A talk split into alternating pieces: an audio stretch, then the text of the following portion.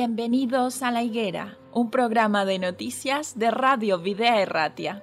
Queremos poner un punto de vista cristiano a lo que hay detrás de cada noticia, en un momento confuso, inestable y lleno de incertidumbres. Vamos a tratar de encontrar los protagonistas que actúan en cada realidad. Nos detendremos en las noticias que nos hagan ver el esfuerzo y la generosidad de verdaderos creyentes colaboradores de Dios en este mundo, personas que se entregan de forma altruista, dando lo mejor de sí. Pero no dejaremos de resaltar la realidad y los intereses de aquellos que actúan sin valores y hacen más difícil la vida en este tiempo. Colaboradores de la injusticia que ayudan o realizan auténticos desmanes y que permiten con pasividad los peores abusos. Nosotros como cristianos tenemos un mandato de Jesús en Mateo 24, 32. De la higuera aprended la parábola. Cuando ya su rama está tierna y brotan las hojas, sabéis que el verano está cerca. Tenemos que saber el tiempo en el que estamos viviendo. Un tiempo difícil para los que no creen, pero para los creyentes un tiempo lleno de esperanza. Bienvenidos a la higuera.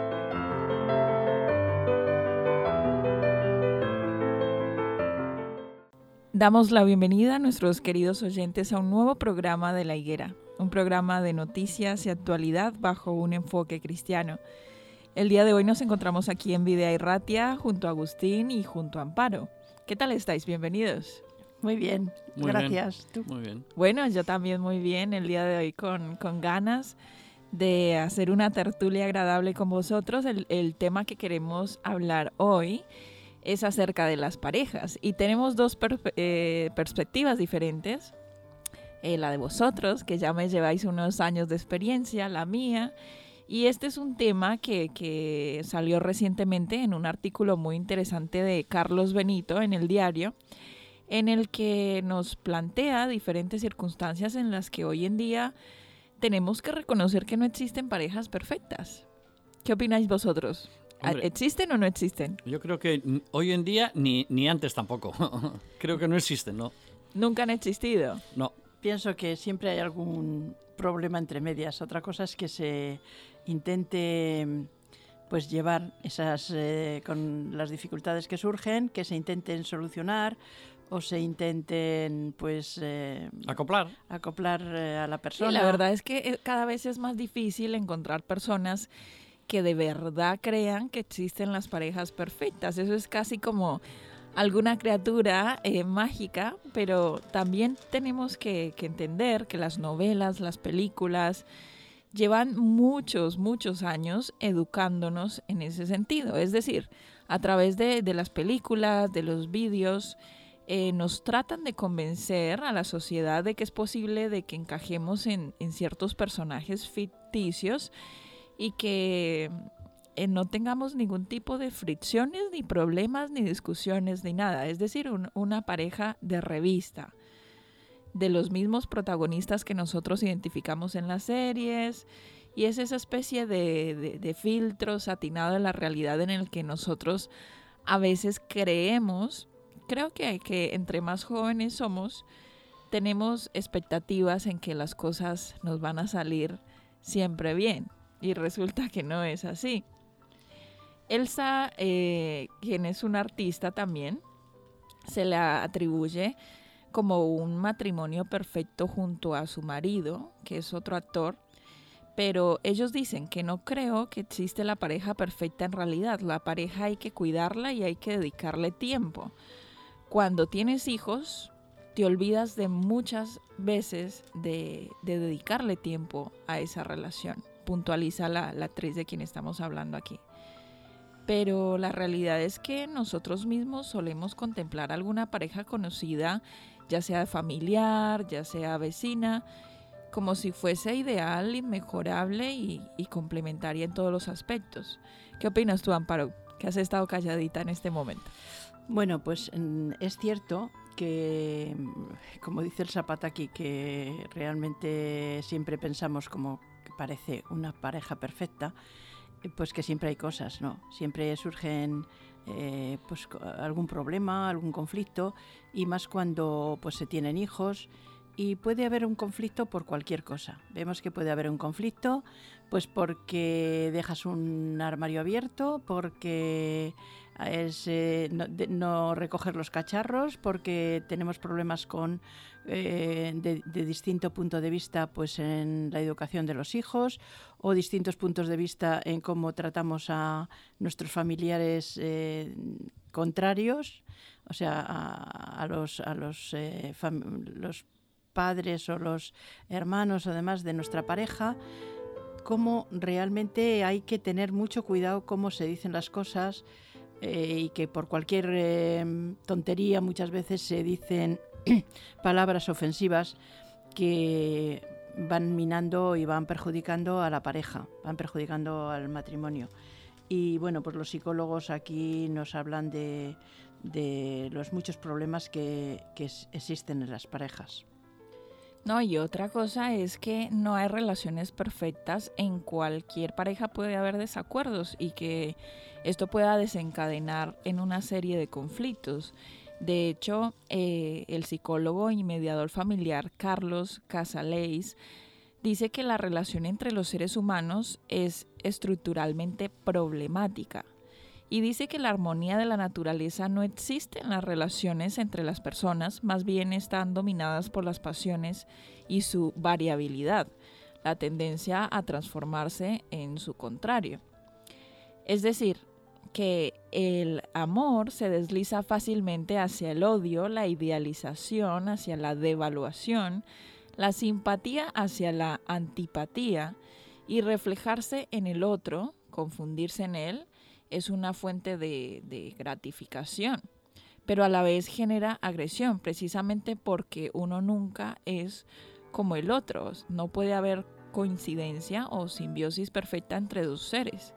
La otra persona también se convierte fácilmente en objeto de proyecciones idealizadoras. Entonces de esta manera en él se ven cualidades excepcionales a las que nosotros aspiramos.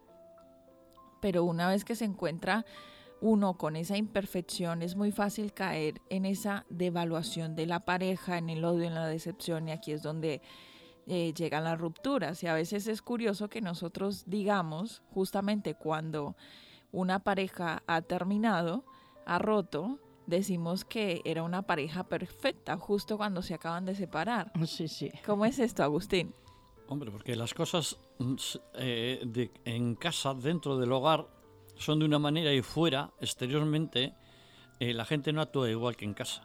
Y muchas veces exteriormente puede parecer todo idílico y luego en el hogar es donde vienen eh, los, chillidos, las broncas y los malos, los, malos tratos o mil cosas. Que, que, luego la gente, los vecinos y, amigos se sorprenden, pero que eso pasa, pasa en todos los hogares. Bueno, y que aparte de eso, eh, a veces contemplamos las situaciones desde un punto de vista tan subjetivo que es difícil ponernos en el lugar de la otra persona y, tratar de mediar, tratar de, comunicarnos de una mejor manera para que esos conflictos y esas asperezas a medida que va avanzando en el tiempo la relación puedan ir eh, mejorando, ¿no? Entendiéndose de una manera diferente. Solemos pensar que una pareja es perfecta cuando parece estar siempre de acuerdo en todo, pero en realidad nuestro puesto de observación es muy parcial. Rara vez contemplamos la intimidad, como tú decías. Una cosa es, son las parejas, eh, como decía Agustín, una cosa son las parejas eh, en su casa y otra cosa son fuera de casa y de lo que nosotros podemos ver, ¿no? Claro. Eh, bueno, es, es, realmente interesante esta noticia y este artículo y hay muchas, muchas variantes. Hay otros ejemplos aquí en este mismo texto de otros famosos, de, de la capacidad que tenemos para, para mediar, de si una, una, una pareja acaba divorciándose o no, y cómo tratar de resolver un problema eh, en 15 minutos. Eh, ¿Tú crees que se puede resolver un problema en 15 minutos, Amparo? Pues eh, depende cómo sea el problema, ¿no? Exactamente. Eh, la verdad es que yo pienso que tanto las parejas felices como las infelices tienen puntos de desencuentro. Y es normal. porque cada persona somos un mundo, cada persona tenemos una, unas ideas y entonces pues eh, que surjan conflictos es normal. El asunto está cómo los solucionamos, cómo los gestionamos, cómo podemos llegar a un acuerdo para que ese conflicto pues no llegue a más. Y por supuesto que hay una serie de claves que nos dicen pues eh, eh, cómo tenemos que hacerlo, ¿no? Porque mm, pues eh, no sé, agrediendo a la otra persona o intentando mm, poner unos adjetivos que no son muy favorables, todas esas cosas no van a favorecer nada para solucionar ese conflicto. Y luego está la capacidad de, perdón o la capacidad de acoplarse de esa otra persona para mm, intentar eh, llegar a, solucionar. Bueno, en este artículo eh, el autor habla acerca de un especialista, un, psicólogo que se llama eh, Gottman, y, esta persona habla de los matrimonios felices nunca son uniones perfectas. Habla también acerca de que algunas parejas que decían que estaban muy satisfechos el uno con el otro todavía tenían diferencias significativas en temperamento, en intereses, en valores y familiares. Algunas de estas parejas discutían igualmente, igual que las parejas infelices, sobre el dinero, sobre los trabajos, los hijos, las labores de la casa, las relaciones sexuales y los parientes políticos, bueno, en fin, ¿no? De muchos eh, tópicos diferentes. Pero el misterio era cómo navegaban tan hábilmente a través de esas dificultades y mantenían esos matrimonios felices y estables. Entonces también este mismo autor dice que en buena medida la clave está en sí, en la manera de discutir, lo que él llama los cuatro caballos del apocalipsis, de los desencuentros de pareja, la crítica, el desprecio, el ponerse a la defensiva y de pronto encasillarse y evitar todo tipo de interacción. Entonces, él lo que nos, nos está enseñando en este, en este artículo es enseñar a las parejas a discutir. Apunta la psicóloga Verónica Lagos, que se suele definir como especialista en desórdenes amorosos, dice que la discusión, lejos de ser una, la constancia definitiva de la pareja, de que no funcione, debería ser la ocasión para afianzarla y preservar su pujanza. Hombre, tener puntos de diferencia distintos, eso es normal. Ya andar levantando la voz y discutiendo, eso ya es otra cosa. Cuando uno se casa, lo primero que tiene que tener en cuenta es que tiene que hacerle feliz a su pareja. Y si tú lo que pretendes eh, día a día es hacerle feliz a tu pareja y tu pareja lo que pretende es hacerte feliz a ti, las cosas irán por un buen camino. Ah, si tú solo quieres ser feliz tú y pasas de tu pareja y lo único que quieres eres egoístamente ser feliz tú, pues al final habrá problemas. Pero si en cambio eh, lo que quieres hacer es feliz a tu pareja y aunque tengas puntos de diferencia, pues tratarlos y hablarlos y, con buena educación eh, comentarlos. Y luego hay una cosa también en que te dice en la Biblia que es muy importante para las parejas. Te dice que mm, no se ponga el sol sobre tu enojo. Lo cual quiere decir que eh, si estamos enfadados, que el enfado no llegue al día siguiente.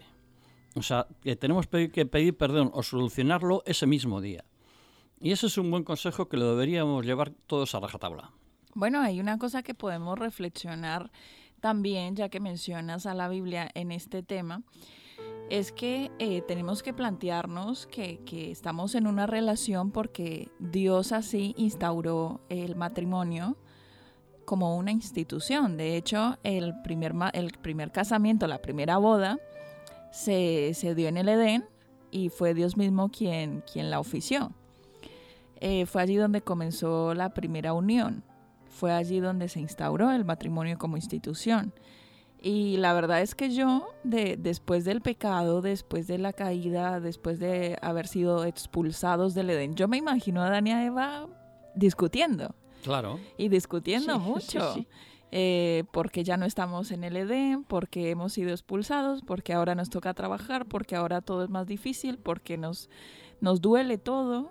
Y yo me imagino las generaciones y los hijos de, de Adán y Eva también en esta tónica. Sin embargo, eh, hay que valorar, como tú dices, eh, esa, ese engranaje, esa armonía, esos valores en los que nosotros como cristianos nos centramos también en un hogar. No quiere decir que no vayan a haber discusiones. Nosotros como cristianos estamos eh, a las expensas de cualquier situación que pueda tener una persona que no lo sea, a cualquier discusión, a cualquier malentendido. Pero lo que este artículo también hace énfasis es en, que las parejas sanas, eh, los, contrastes que tienen, eh, un, sabor, un sabor menos amargo, dice que la clave para una relación sana y con bienestar no es la ausencia de conflictos o la completa compatibilidad, sino la capacidad de gestionar estratégicamente todas las diferencias. esto es así. No sé tú qué opinas de esto, Amparo. Eh, por supuesto, por supuesto que eh, las parejas, si ellos tienen una disposición pues para hacer las cosas o hablar los problemas o solucionarlos de una forma pues cristiana, pensando en que nosotros debemos perdonar, el perdón es algo fundamental dentro de nuestra creencia pues eh, se pueden solucionar también muchas cosas. Eh, no podemos eh, en ningún momento decir que somos nadie es perfecto, nadie somos perfectos y surgen los conflictos, surgen los problemas, pero donde hay amor yo pienso que se debería notar y que se debe notar, ¿no? No por cualquier motivo, pues decir, bueno, pues me separo, me divorcio porque no aguanto más, porque tal pienso que las personas tenemos que intentar saber solucionar problemas, solucionar conflictos y sobre todo pues por los hijos muchas veces, también que ellos vean un buen ejemplo en las parejas, que vean un buen ejemplo en los padres, eh, el respeto que, hay entre ellos, ¿no? que, que surja, que no surja ese esas discordias que tanto daño hacen pues, a las personas, a los que tenemos cerca y a los que nos rodean. ¿no? Sabemos que el, ser humano es muy de pasar del amor al odio y de de poner etiquetas ¿no? a la otra persona. Un ejemplo que ponía aquí es que, eh, bueno, se puede armar una pelea entre una pareja porque uno de ellos deje caer una taza o un vaso o algo de esto. Entonces eh, el error empieza cuando tú le pones la etiqueta a la otra persona y le dices, no, es que eres un torpe, eh, le pones esa etiqueta y que no puedes cambiar. Es una persona que, que, eres torpe y no cambiarás. Allí le pones la etiqueta. En cambio de eso podrías decir, bueno, eh, has actuado con torpeza, pero, pero no eres un torpe, simplemente has actuado con torpeza y, tratemos de que esta situación no, no, se repita. Son formas diferentes de comunicar la misma idea, pero sin agresión. Yo creo que lo que mencionabas antes, Amparo, mientras eh, busquemos solucionar los conflictos dentro de la pareja, eh, siempre va a ser algo, algo bueno tratar de rescatar la pareja. Pero si hay violencia en la pareja, yo creo que ya es un punto en el que no tiene un retorno y, no necesariamente tenemos que adherirnos a un, a un matrimonio, a una relación de pareja, si hay un punto de violencia, eso es eso seguro.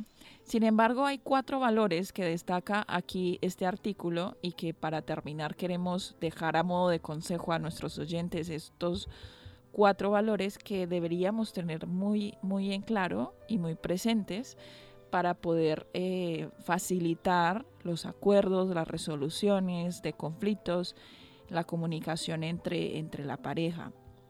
El primero de estos valores es la responsabilidad. Eh, dice que si mi pareja se niega a asumir la responsabilidad de las acciones, las palabras, las elecciones o los errores, sin duda no es una persona fiable con quien emprender un camino de crecimiento común. Entonces hay que tener en cuenta la responsabilidad. Otra de ellas es la honestidad, que es un valor fundamental para permitir que se active en el otro eh, la confianza. Eh, en tercer lugar, el respeto es la base de todas las relaciones y en el ámbito sentimental la verdad es que se convierte en un elemento que no deberíamos excluir entonces de cada vínculo. Y como cuarto y último está la comunicación.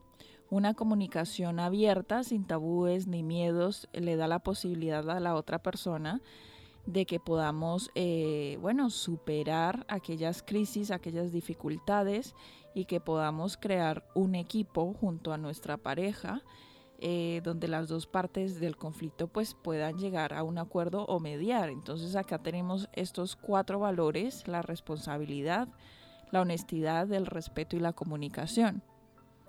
Me parecen, me parecen fundamentales. Es como una mesa sin las cuatro patas. Son las cuatro patas para que se para que vaya bien un matrimonio. Sí, a mí, a mí me parece que es muy importante que dentro de la pareja sea la pareja la que solucione los problemas que no metamos a otras personas dentro de nuestra pareja. Eso es, a la familia. Exactamente, que muchas veces se meten a la familia, se meten a los amigos, se meten cuando ellos no tienen todos los datos que nosotros podemos traer, tener de, un conflicto en concreto. Entonces yo pienso que los, los problemas y los conflictos o la, cualquier cosa de pareja se debe solucionar dentro de la pareja, entre los dos. Muy bien. Otras veces los problemas surgen no no cuando les metes a los otros, que los otros se meten, o sea, la suegra se mete o el, otro se mete eh, en el matrimonio y también suele haber problemas. Yo creo que normalmente las personas, cuando ya llevamos años conviviendo con, con, tu pareja, ya conoces sus virtudes y sus defectos. Te tienes que fijar en, más en las virtudes e intentar los defectos, pues bueno, pues pasarlos por alto porque, porque nosotros tampoco somos perfectos y también tenemos defectos. Y, y nuestra pareja también tiene que convivir con los con los con los desperfectos, o sea, con, los defectos. con esos nuestros. O sea que, bueno, pues que hay que convivir con los con los defectos y, y, resaltar las virtudes de, nuestra pareja y ella y ella da lo mismo de nosotros. Bueno, la verdad es que podríamos dedicarle a las parejas varios versículos interesantes, muy bonitos que aparecen en la Biblia pero vamos a destacar uno que se encuentra en Primera de Corintios 13:13 13, que dice, tres cosas durarán para siempre, la fe, la esperanza y el amor, y la mayor de las tres es el amor. Primera de Corintios 13. Y de esta manera terminamos la tertulia del día de hoy, agradeciendo a nuestros oyentes por habernos acompañado y también a nuestros miembros de la tertulia del panel para que puedan venir en otro capítulo también de la higuera a hablarlo con nosotros. Hasta la próxima. Hasta la próxima. Muchas gracias.